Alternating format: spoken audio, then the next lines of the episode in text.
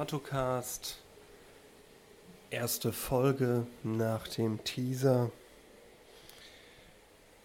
Ihr wisst nicht, was euch erwartet. Ich weiß es auch nicht. Was ich weiß, wir sind hier in meinem Bad, im Bad unserer Wohnung.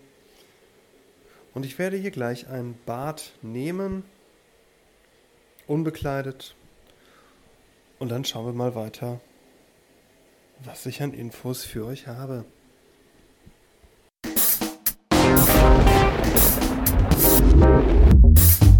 Lesung aus Das Generationenspiel von Timothy Leary. Wie das alles funktioniert. Jede Stufe der menschlichen Kultur definiert die Evolution anhand des jeweils üblichen Mediums, der Sprache. Medium und Sprache entscheiden, ob sie sich aktiv verändert oder passiv unverändert bleibt, ob sie sich weiterentwickelt oder im traditionellen Rahmen dümpelt. Statische Kulturkreise haben eisenharte Sicherheitsvorkehrungen gegen jeglichen Wandel eingebaut. Ihre Medien, Sprache leben von der permanenten Wiederholung und dem mechanischen Auswendiglernen. Ihre Mediensprache leben von der permanenten Wiederholung und dem mechanischen Auswendiglernen auswendig lernen. Replizieren und nicht reproduzieren heißt die Devise. In jenen Medien, Sprachen, wird der Tod als Schritt zum ewigen Leben propagiert. Ein perfekt geführtes Altersheim namens Himmel angepriesen. Wer nicht spurt, landet im Fegefeuer. Es wird verhindert, dass andere, fremde Sprachen die eigene infizieren oder gar befruchten. Zwei Beispiele, die verdeutlichen sollen, wie wichtig Sprache als kulturelles Solidaritätswerkzeug sein kann. Erstens. Iranische, schiitische Ayatollahs haben auf das Leben des Schriftstellers Salman Rushdie ein Kopfgeld von 5 Millionen Dollar ausgesetzt, nur weil er im fernen England in einem Buch einige tabubehaftete Worte publiziert hat. Zweitens. Militante amerikanische Christen fordern vehement, dass in staatlichen Schulen statt der wissenschaftlichen Evolutionstheorie die biblische Entstehungslehre gelehrt wird. Eine Weiterentwicklung der Kultur kann nur gelingen, wenn ihre Medien und ihre Sprache eingebaute Wachstumsprogramme enthalten. Erstens. Mechanische Selbstwiederholung vermeiden. Mechanische Selbstwiederholung vermeiden. Zweitens. Zweitens durch Schockhumor respektlose Gegenkulturen Wandel zu stimulieren. Drittens. Die Verschmelzung mit anderen Kulturen und die Fusion mit anderen Medien, Sprachen zu fördern. Ein kleiner Tipp, während ich mir die Haare föhne. Die Zahl ist pornös.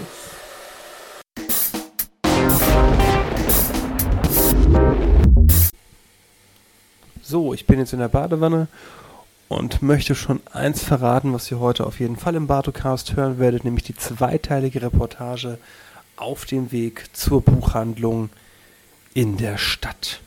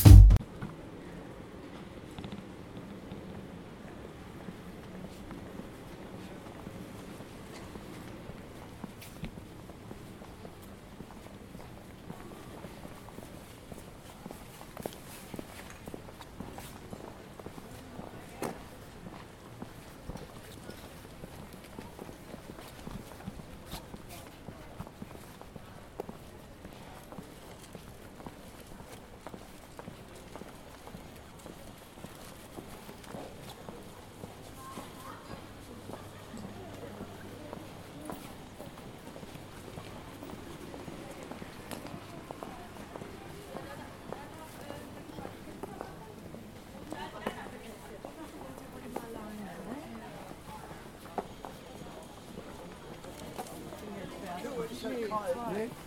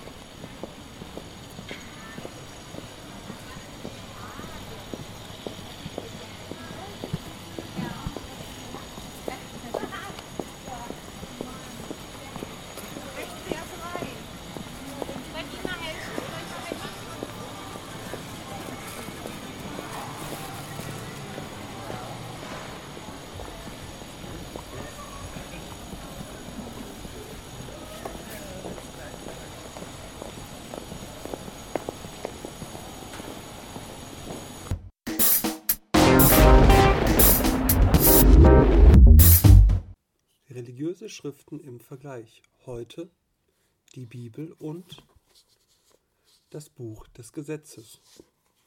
Anhand von zehn Sätzen sollt ihr beurteilen, ob das Gelesene gerade aus der Bibel, hier die Martin Luthers Übersetzung neu bearbeitet von der Deutschen Bibelgesellschaft ist, oder aus dem Buch des Gesetzes, dem Liber al Verlegis von Alistair Crowley. Wie gesagt, zehn einzelne Sätze. Auf eine Auflösung werde ich verzichten. Diskutiert das aus, schreibt es auf eine Karte, schickt mir die Karte zu. Ich werde auch garantiert nicht darauf reagieren. Wir fangen an. Erstens. Erwartet nicht zu begierig die Erfüllung der Versprechungen. Fürchtet nicht, die Flüche zu erdulden. Ihr, selbst ihr erkennt den Sinn nicht ganz. Zweitens. Ein Tor ist, wer in die Hand gelobt und Bürge wird für seinen Nächsten. Drittens. Die Worte des Verleumders sind wie Leckerbissen und gehen einem glatt ein. Viertens. Merkt auf mich, ihr Völker, und ihr Menschen hört mir zu. Fünftens. Wer gerecht ist, soll auch gerecht bleiben fortan. Wer unwürdig ist, soll auch unwürdig bleiben fortan. Der Diskordianische Rundfunk informiert. Ihr könnt ihn nur essen, wenn ihr ihn auch hören könnt. Hallo an alle da draußen und willkommen zur ersten Übertragung des Discordianischen Rundfunks. Mein Name ist Elektrobier und ich bin Legionär des dynamischen Discords und euer Gastgeber. Es ist Prickle Prickle, der 27. Tag des Aftermaths des Jahres 3178. Kurz zur Einleitung. Ich werde versuchen, in jeder Übertragung ein Konzept des Discordianismus vorzustellen und zu beleuchten, wie es damit in der Praxis aussieht. Dabei könnte es so wirken, als würde ich keine roten Faden haben, sondern eher betrunken mit einer roten Spraydose durch die Weltgeschichte torkeln und dabei überall rote Spuren hinterlassen. Wer das denkt, hat recht, wer das nicht denkt auch. Nur anders. Das Ganze kann entweder solo passieren oder ich hole mir Unterstützung durch andere Personen, Dinge oder Erscheinungen. Heute bin ich nicht allein, denn neben mir steht ein Becher gefüllt mit Rum und Cola. Hallo Becher. Keine meiner Aussagen erhebt den Anspruch auf Wahrheit. Wahrscheinlich ist selbst diese Aussage nicht wahr. Damit sind wir, also ich und mein geistreiches Getränk, auch schon mitten im Thema dieser Übertragung angekommen. Wahrnehmung und die Operation Mindfuck. Jeder Mensch nimmt wahr, sich selbst, seine Mitmenschen, seine Umwelt. Nimmt der Mensch nicht mehr wahr, ist er nach allgemeiner Übereinstimmung tot. Oder zumindest in einer anderen Bewusstseinsebene. Zerlegen wir die Wahrnehmung, so haben wir unter anderem einen Reiz, der durch Filter empfunden und ausgewertet wird. Praktisches Beispiel.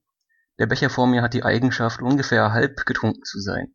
Das sehe ich, da Photonen vom Becher durch meine Pupille auf meine Netzhaut fallen. Die Netzhaut wandelt das Ganze um und leitet die Information an einen Bereich im Gehirn weiter. Dabei wird der Reiz gefiltert.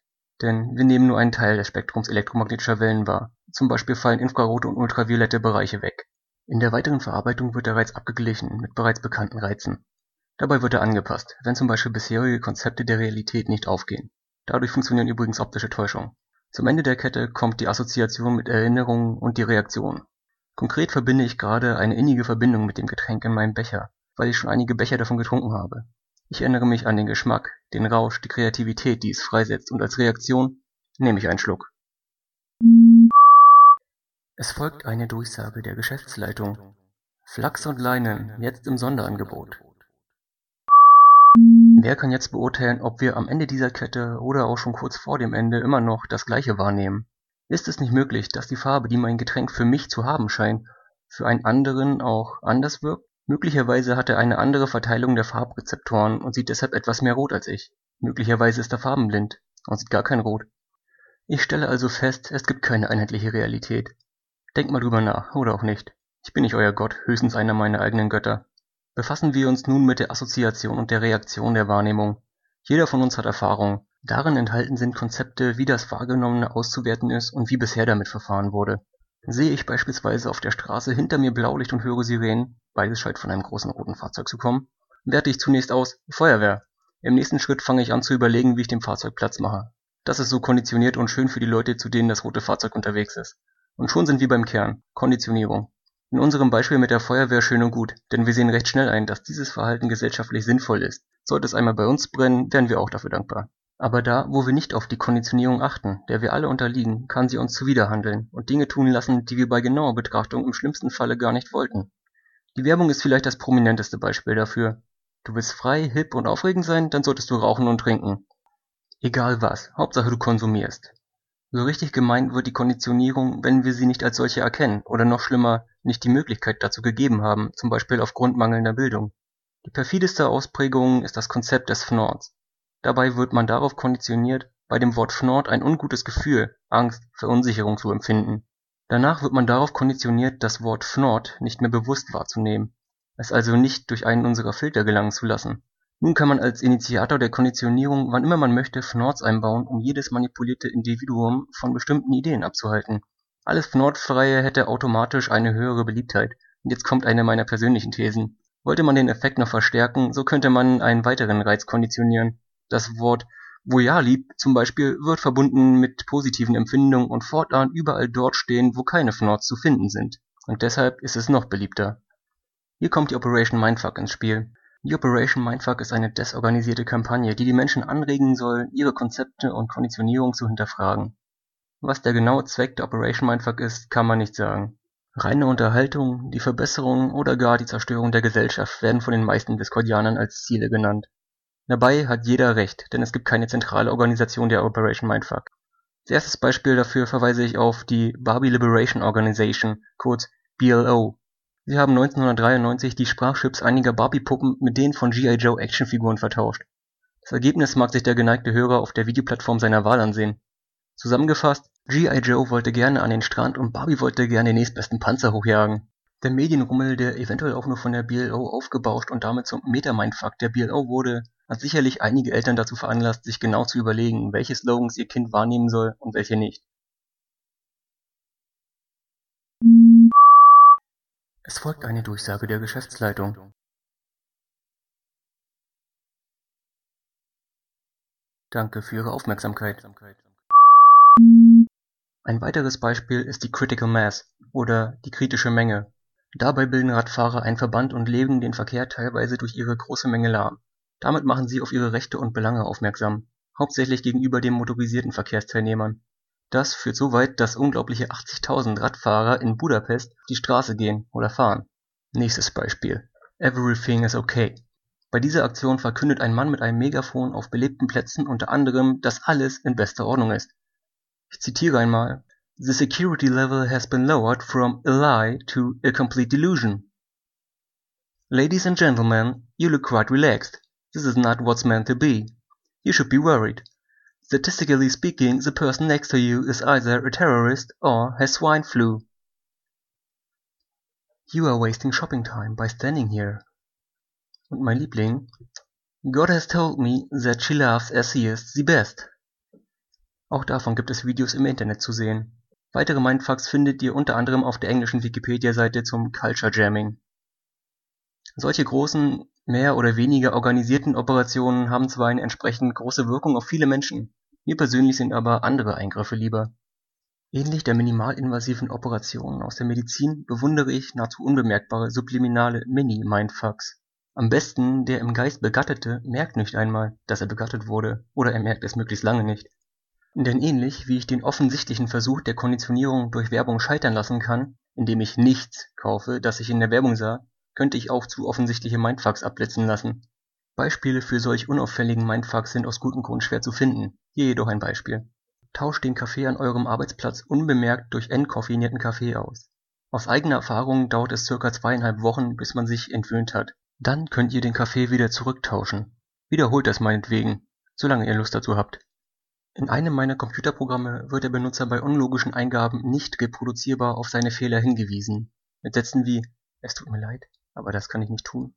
Sollte mein Konzept aufgehen, bewege ich den Benutzer nicht nur dazu, seine Eingabe zu korrigieren, sondern auch, sich zu fragen, ob der Computer einen eigenen Geist enthalten könnte. Nächstes Thema. Manche meinen, einige aktuelle Regierungen würden einen Mindfuck auf so unglaublich großer Ebene abziehen, dass niemand ihn als solchen erkennt.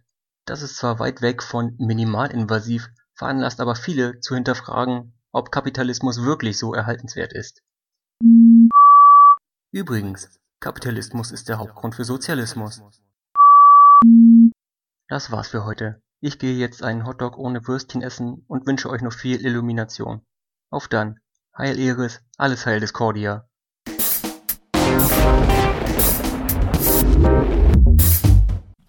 Sechstens. Denn ich bin geteilt, der Liebe willen, für die Möglichkeit der Vereinigung.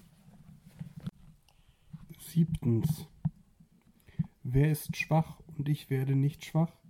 Wer wird zu Fall gebracht und ich brenne nicht?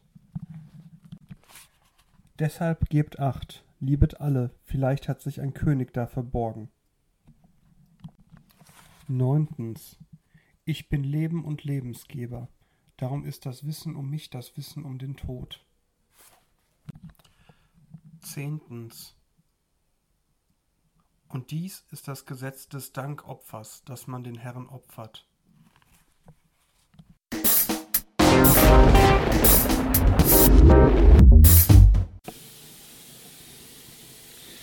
Während das Badewasser langsam einläuft, gucke ich einmal, was ich hier an Büchern mir ins Bad mitgenommen habe. Das ist eine deutsche Gedichtanthologie. Und vielleicht lese ich jetzt gleich mal das ein oder andere Gedicht für euch vor. Hälfte des Lebens. Mit goldenen Birnen hänget und voll mit wilden Rosen das Land in den See, ihr holden Schwäne. Und trunken von Küssen tunkt ihr das Haupt ins heilig nüchterne Wasser. Weh mir, wo nimm ich, wenn es Winter ist, die Blumen und wo den Sonnenschein und Schatten der Erde? Die Mauern stehen, sprachlos und kalt im Winde, klirren die Fahnen. Hölderlin. Sofortige Linderung. Nach einem Tag in der Sonne kann sich die Haut trocken und heiß anfühlen und braucht sofortige Beruhigung. Kühlender Effekt. Die Sun Repair Lotion Fair ringert sonnenbedingte Hautirritation mit dem neu entwickelten Anti-Hautröte-Komplex mit Lyco Kalkone. Die Feuchtigkeit spendende Hydra-IQ-Technologie zum Patent angemeldet unterstützt die natürliche Regeneration der Hautbarriere nach dem Sonnenbad. Die angenehme, leichte und kühlende Fromme lässt sich besonders einfach auf der sonnengereiften Haut verteilen. Nivea. Septembermorgen. Im Nebel ruhet noch die Welt, noch träumen Wald und Wiesen. Bald siehst du, wenn der Schleier fällt, den blauen Himmel unverstellt, herbstkräftig die gedämpfte Welt in warmem Golde fließen. Bill Gates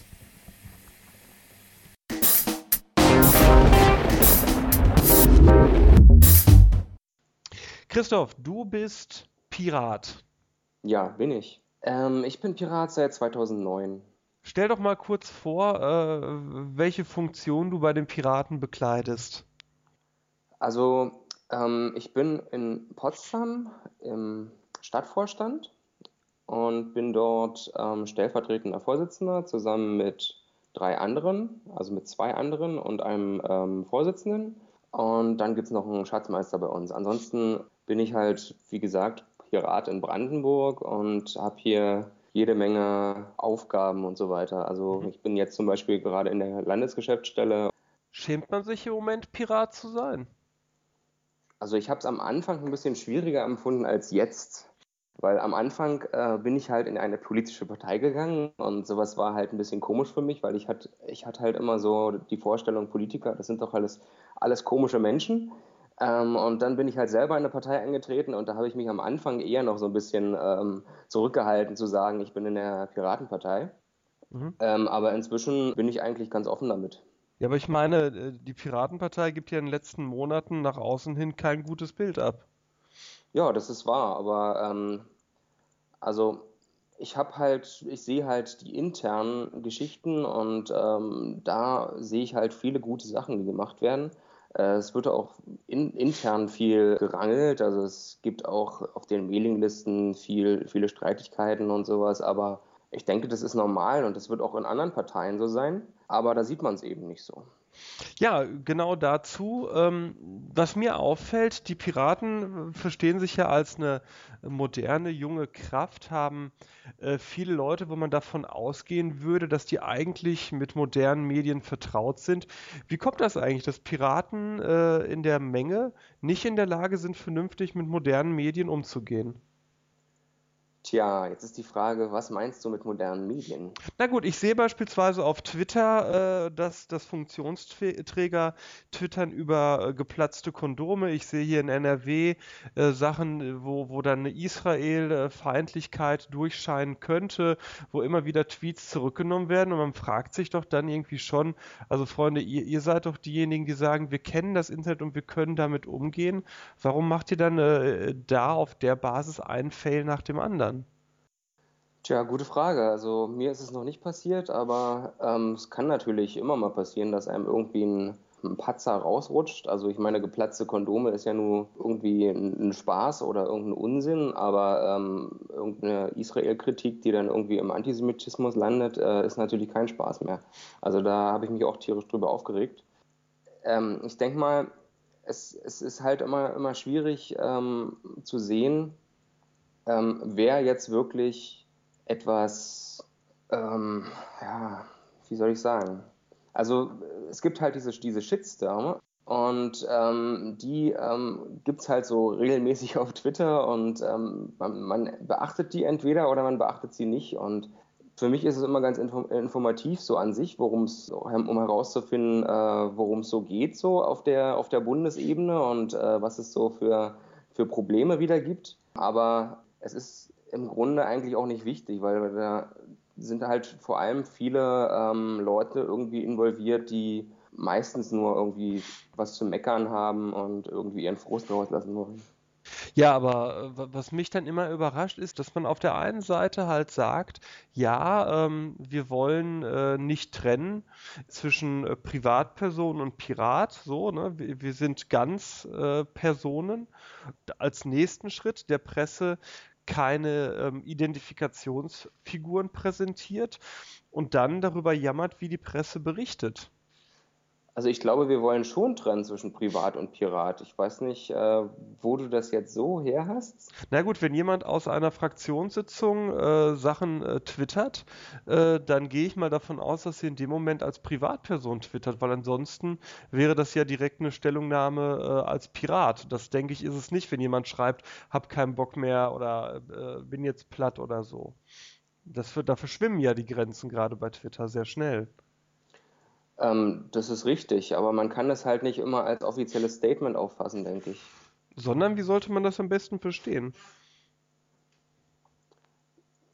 Naja, vielleicht äh, eher als Hintergrundinformation, um Dinge zu verstehen, die ähm, dann öffentlich gesagt werden.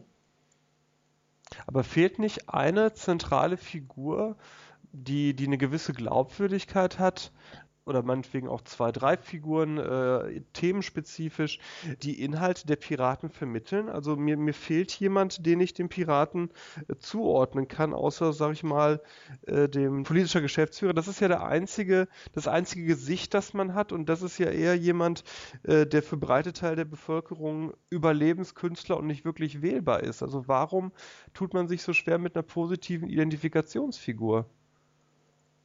Tja, das weiß ich auch nicht so genau. Also es gibt ja immer wieder Leute, die in die Medien eingeladen werden und äh, das ist jetzt im Moment vor allem Johannes. Mhm. Ähm, ich denke mal, ähm, das liegt auch daran, dass ähm, sein, seine Vorgängerin Marina war und mhm. die ja sehr beliebt war in den Medien. Und sie jetzt sich so schon, also die Medien sich jetzt schon so ein bisschen auf den politischen Geschäftsführer irgendwie eingeschossen haben. Aber im Grunde könnte man natürlich auch die anderen Leute anfragen. Aber ich weiß nicht, wie sie sich die Aufteilung machen im Vorstand, ob das vielleicht Johannes generell übernehmen soll. Mhm. Ist das vielleicht das Problem, dass man bei Twitter nicht erkennen kann, welche Hierarchieebene da gerade äh, etwas schreibt und man äh, als Medienvertreter im Zweifelsfall das Gefühl hat, äh, jede Aussage ist gleich viel wert bei den Piraten? Mm, vielleicht ist das ein Problem. Also wenn man, also die, die, die Sache mit, äh, mit der RIA mhm. im NRW-Landtag, diese Sachen, die da irgendwie mit, mit der Sex-Twitterei durch die Gegend gingen, das, das sollte man natürlich nicht irgendwie als äh, offiziellen, äh, offizielle Aussagen aufbauschen. Aber ich mhm. glaube, das ist einfach nur Boulevard mhm. und man wollte halt irgendwie äh, thematisch irgendwas über die Piraten schreiben und das bietet sich natürlich als Boulevardthema an, irgendwie äh, über ihre Sex-Twitterei dazu mhm. zu schreiben. Also meine Oma zum Beispiel, die ist Jahrgang 33, die hat keinen Internetzugang. Warum sollte sie und ihr äh, Kartenkreis sich überlegen, die Piratenpartei zu wählen? Ja, das ist natürlich eine schwierige Frage. Ähm, also ich sehe natürlich äh, für, für, Sie und Ihren Kartenkreis, wenn ja. du es mal so nennen willst, ja. äh, eine, eine, tolle Möglichkeit, das Internet zu nutzen indem, indem sie einfach mehr äh, Leute, die ihre Interessen teilen, äh, finden kann. Aber wenn sie, wenn sie sich generell damit nicht beschäftigt, ähm, ist es aus der Sicht jetzt nicht so der Grund, die Piraten zu wählen. Also die, die äh, Verteidigung der ähm, Freiheit im Internet, so, was ja immer auch äh, medial quasi ähm, kolportiert wird. Das ist jetzt nicht der Grund, aber wenn sie sich politisch irgendwie ähm, engagieren möchte, zum Beispiel in ihrer Kommune, und zum Beispiel ähm, irgendwie Probleme sieht, die jetzt vor Ort angegangen werden müssen, dann gibt es natürlich äh, die Möglichkeit, äh, dort die Piraten zu wählen, weil sich ja Piraten grundsätzlich auch für Sachen einsetzen, wie zum Beispiel ein Bürgerhaushalt, dass eben ähm, in den Kommunen über die Bürger ähm, herausgefunden werden kann, was sind dringende Proble Probleme und was sollte die Stadt äh, angehen. Eine letzte Frage. Links oder rechts? Wo stehen die Piraten? Nein, rechts mit Sicherheit nicht. Also aus meiner Sicht stehen sie schon eher links, aber ähm, es gibt halt auch ziemlich liberale Themen und die sind doch eher mittig. Also Mitte links, würde ich sagen. Vielen Dank, Christoph.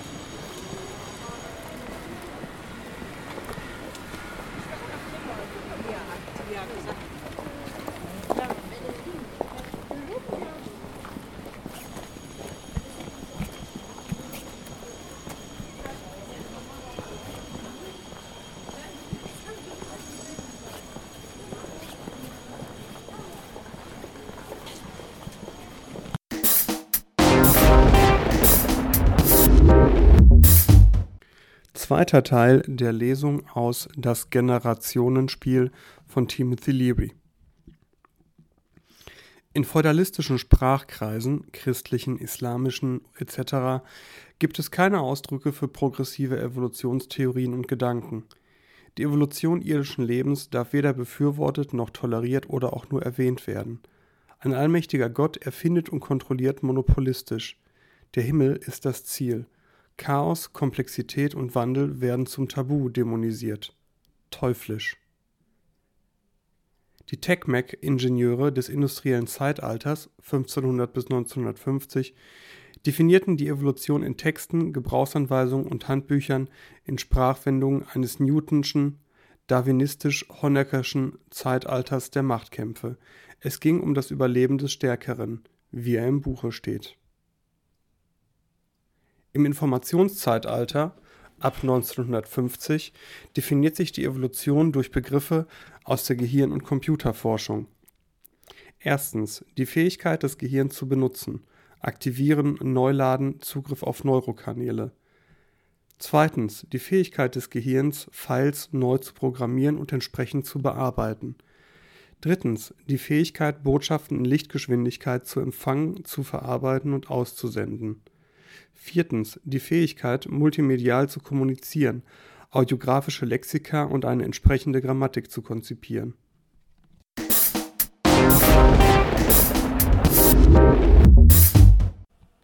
Geschenkwettbewerb.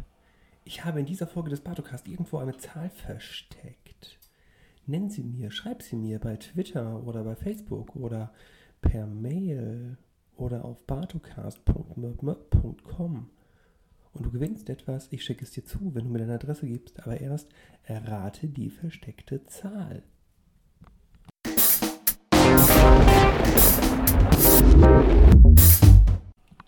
Und so verlasse ich, gewaschen mit geföhnten Haaren und einer Boxershorts bekleidet, das Bad. 7, 14, 3, 8, 15, 3, vierzehn, vierzehn, acht, neun, sieben, sieben, fünf, fünf, vier, dreizehn, Fnord, dreizehn, zwölf, elf, einundzwanzig, siebzehn, vier, achtundneunzig, siebenunddreißig, drei, 3, 1, 2, 2,